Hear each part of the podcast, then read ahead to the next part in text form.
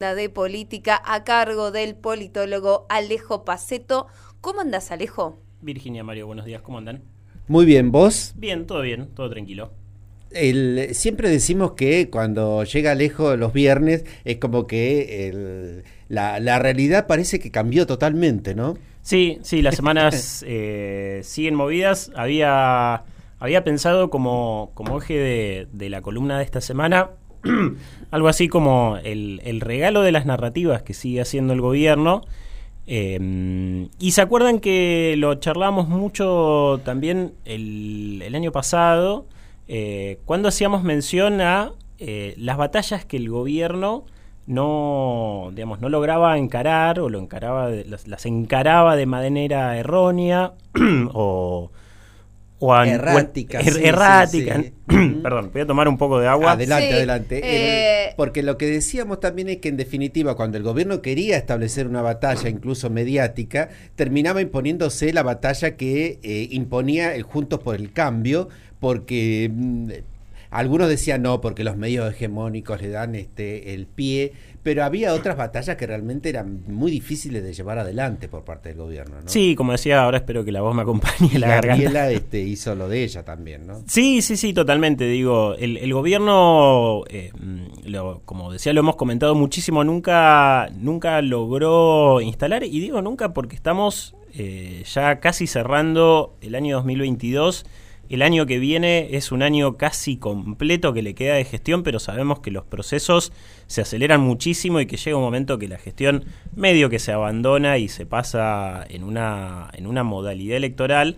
Por eso, de alguna manera, diría que, y lo hemos comentado también, arranca el Mundial, se termina, se termina como... Hay como una hay, pausa. Hay una pausa importante, van a ser algunos meses en los cuales ya casi gestión difícilmente pueda existir, pero retomando todo lo anterior, sí, un gobierno que nunca logró instalar una narrativa de manera completa, más allá de lo que fue la, la, gestión y la evaluación que cada uno puede hacer sobre la gestión de la pandemia, pero más allá de eso, el caso que siempre eh, ponemos, el, el, más ejemplificador, digamos, es el de Vicentín, que la encaró de mala manera, no lo pudo llevar adelante, bueno, también el impuesto a las grandes fortunas, y eso lo pensábamos esto, como algunas batallas que trató el gobierno de instalar. Bueno, también hay otro tipo de, narrativas que el gobierno no logra o que definitivamente para mí ya, yo ya creo que las está dando por perdidas y en el sentido de dar por perdida la gestión. Y en eso tiene que ver, eh, bueno, lo, los errores no forzados que comete, pero también el,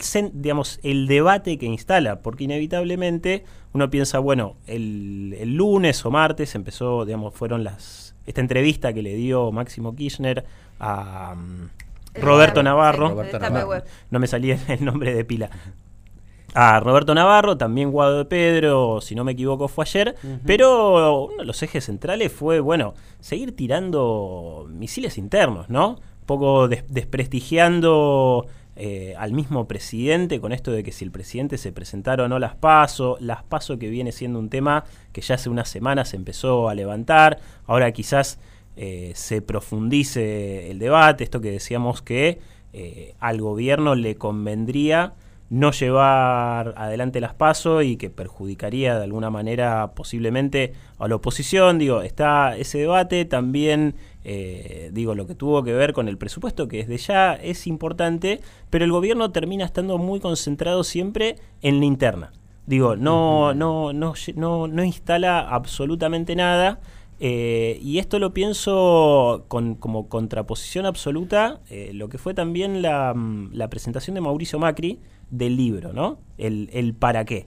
Y las declaraciones que tuvo y, y, otra vez que de a poco se va a empezar a escuchar nuevamente este discurso de la ineficiencia del Estado, de aerolíneas que es deficitaria, que Telam es periodismo militante, digo, no, no, dijo específicamente esto, pero era algo que sí se escuchaba también en lo anterior a la campaña, digo, a la campaña presidencial de 2015 y que fue también uno de los ejes de la, de la gestión del gobierno anterior.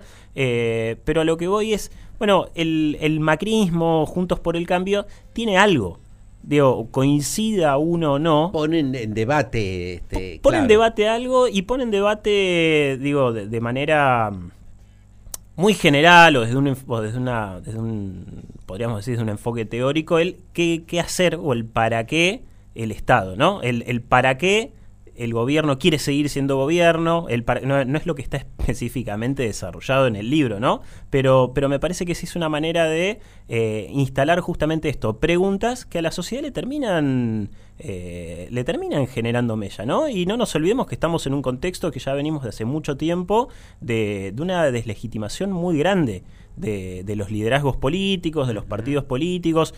Tenemos que decir, obviamente, el crecimiento de la figura de Milei que durante unos meses sí, sí es cierto que, que, bajó, digamos, venía con un crecimiento muy acelerado, se estancó, pero nuevamente puede, puede volver a crecer y de hecho está creciendo porque han circulado algunos sondeos de opinión que lo muestran otra vez como una tercera opción y que quizás, digo, si este si este camino que decidió tomar el gobierno de retirarse progresivamente, o no tan progresivamente, como, como opción competitiva electoral el año que viene, bueno, quizás la tercera opción termine siendo, digo, la tercera fuerza termine siendo el frente de todos o con el nombre que se llame, si es que se llega a presentar como una opción unificada, ¿no? Entonces, eh, creo que, y, a esto es lo que quería hacer referencia con el, con, el eje central de la columna, ¿no? Un, gobierno que ya eh, no solo profundiza cada vez más la interna, sino que termina ya corriéndose como, como opción competitiva y ni siquiera le está pudiendo decir absolutamente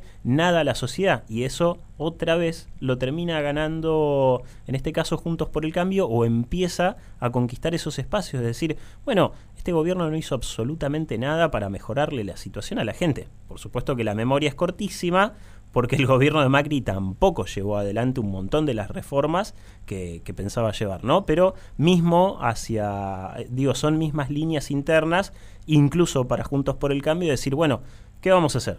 ¿Cuál va a ser nuestro plan económico? ¿Tenemos un unificado? ¿Vamos a quedarnos con lo que hicimos antes o vamos a profundizar el, el, camino de los que nos quedó a medias? Bueno, creo que esos son los dos ejes centrales, del, por lo menos lo que estoy viendo al día de hoy, que puede configurar un poco eh, lo que va a ser eh, digamos, la, agenda y la carrera electoral para el año que viene, ¿no? Alejo, vos hablas de un retiro progresivo de la, eh, de la oferta electoral del Frente de Todo del Partido Justicialista. No mencionás a Cristina. Bueno, Cristina también, eso sí, me olvidé de decirlo porque fue, fue otra que en esta semana, en lo que fue el, debate sobre el presupuesto, también se desmarcó, es algo raro, ¿no? Criticó al gobierno por, por haberle dado, digamos, un nuevo aumento a las prestadoras prepagas de, salud, eh, que es ella parte del gobierno. Digo, son, son mensajes ya está completamente blanqueado. Digo que ahí hay, hay, hay un matrimonio que ya, ya se terminó. Eh, yo sigo insistiendo que para mí Cristina no va a ser una, una opción. No va a ser una opción. También lo venimos comentando. Bueno, uno pensaría que Macri con la presentación del libro eh, otra vez está jugando esto. Bueno, no soy, pero puedo llegar a ser. Yo creo que la figura de ellos dos va a terminar siendo como la de la bruja, la, la bruja, la, la, brújula moral e intelectual de las dos, de las dos coaliciones. dos coaliciones, claro. Si es que llega a sostenerse como una coalición electoral, eh, ya me olvido de coalición de gobierno, que bueno, lo sigue siendo, destruido, ¿no? Pero lo sigue siendo el frente de todos. Eh, no sé sinceramente si va a ser una coalición electoral el año que viene, uno creería que sí, si no, bueno, ya, ya está, digamos, es es partido definido en el escritorio, eh, pero por lo menos para Juntos por el Cambio, eh, sí Mauricio Macri entiendo que él va a seguir siendo esto, el que diga, bueno muchachos, estos son nuestros lineamientos, por acá tenemos que ir y esta es justamente la narrativa que tenemos que construir para el año que viene para ganar una elección que el gobierno parece no tener intenciones de, ser competitivo. Y esto de poner en, discusión las pasos, digamos, si, si sirven, no sirven, si hay que atrasarla, eh, no hay que atrasarla, ¿esto a quién le conviene? Se supone que le conviene al gobierno, pero, pero claro, pero lo pensamos también como un... Bueno, sí, es importante definir, digo, es algo que no se debería estar discutiendo, ¿no? O sea, parto de esa base, no se, debería, estar, discutiendo. Eh, ya está, ya, ya, está establecido, claro. Ya está establecido, entonces, eh, ¿por qué seguís insistiendo con eso? ¿por qué no te pones justamente a gestionar o a tratar de levantar, y, vuelvo al título de la columna y al eje central de la columna, ¿por qué no tratás de llevar una batalla en adelante? Si sos gobierno, se supone que tenés el monopolio de, herramientas a tu disposición para, para, para gestionar, para gobernar, para... Bueno, no, estás, estás, ya estás muy deslegitimado. ¿Por qué te metes en una que te sigue deslegitimando? ¿Qué fallo, pensaba ¿no? en todo esto que, que habla Alejo sobre las narrativas? ¿Qué fallo o no el que tuvo ayer Guado de Pedro, lo comentábamos hace un rato acá, al decir Massa y Cristina están hablando sobre un bono para la recomposición salarial. O sea, primero Cristina por ahí quiere conquistar su propia narrativa y por eso sale con este cuestionamiento y esto de despegarse. Y ahora Guado de Pedro, que todos sabemos que es cercano a Cristina, sale a decir que son ellos dos quienes están de, de alguna manera viendo cómo se puede recuperar la cuestión salarial. ¿Será, digamos, parte de recuperar la narrativa, eliminar al presidente? ¿Y es posible, además, una narrativa desde el oficialismo ignorando a quien está a cargo del gobierno? Bueno, lo, lo, charlábamos hace unos meses cuando también asumía Sergio Massa como ministro de Economía, eh, que en ese momento especulábamos o hipotetizábamos mucho con, bueno, va, va a pasar a ser, no la figura presidencial, pero quien, claro, quien, quien va a concentrar y detentar todo el poder político y económico. Bueno, eh, eso se puso en tensión un poco porque no fue del todo así. Alberto Fernández volvió en algunas intervenciones o en algunos actos a decir, no, miren, yo todavía sigo siendo el que tiene la lapicera. Eh, pero sí es verdad que cuando se habla, bueno, sería lógico que sea con quien tengan que hablar para hablar para justamente definir un bono porque es el ministro de economía y es en definitiva él quien debería eh, instrumentarlo, ¿no? está en discusión. Pero, pero sí es cierto que por ahí sería más amigable para la sociedad, para el electorado, que digan, bueno, lo estamos charlando entre los tres. No se sabe que entre los tres no charlan. De hecho, entre Alberto, entre el presidente y la vicepresidenta, el vínculo ya está prácticamente cortado. De masa no se sabe, se sigue, se, sigue especulando con qué va a ser el año que viene. Eh, se hicieron digamos, participaron de un programa por, por Twitch, también creo que fue el fin de semana, con el hijo que le preguntaban si, si Sergio iba a ser presidente, eh, porque ¿Para quiénes participaron? Sergio Massa y Tomás, el hijo. Claro, y su hijo. Ah, mira vos, no sí, sabía. Sí, en un programa que yo, por lo menos al cubico de los conductores, es a Luquitas Rodríguez. Digo, es hasta, ahí llego con los detalles de dónde. Pero sí, es un, es un programa muy visto en la plataforma Twitch.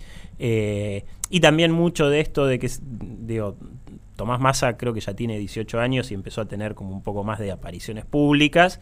Eh, y, ha trascendido también por otros medios esto de que hay una exigencia familiar de que Sergio empiece a dar un paso al costado de la política, pero también él mismo se sabe que está especulando con decir, bueno, todavía una candidatura para 2023 es muy pronto porque estás teniendo la mochila de, del, digamos, del, peso de la inflación, digamos, de un montón de cosas, y yo la veo muy difícil a alguien, salvo que lo revierta en los próximos meses y de manera muy rápida, por lo menos de acá a marzo, la situación económica estás, estás partiendo muy de abajo. Entonces ya, ya se especula también con una retirada y, volver a aparecer de cara a 2027. Nos estamos adelantando muchísimo.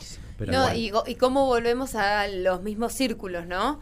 De, de cómo Juntos por el Cambio por ahí había quedado un poco apartado cuando estuvo tan tensa su interna y como ahora vuelve a recuperar a ser quien marca la agenda, que era algo de lo que hablábamos hace, hace unos meses, así que seguramente vamos a volver a hablar de cuál es la construcción de la presidencia, pres, bueno, de que Massa sea presidenciable, lo voy a decir más fácil, ¿no? En algunos meses más, seguramente. A no ser que te tomes vacaciones, sino cuando vuelvas seguro que va a ser un tema del que volvemos a conversar. Vamos a seguir estando acá. Gracias, Alejo. A ustedes.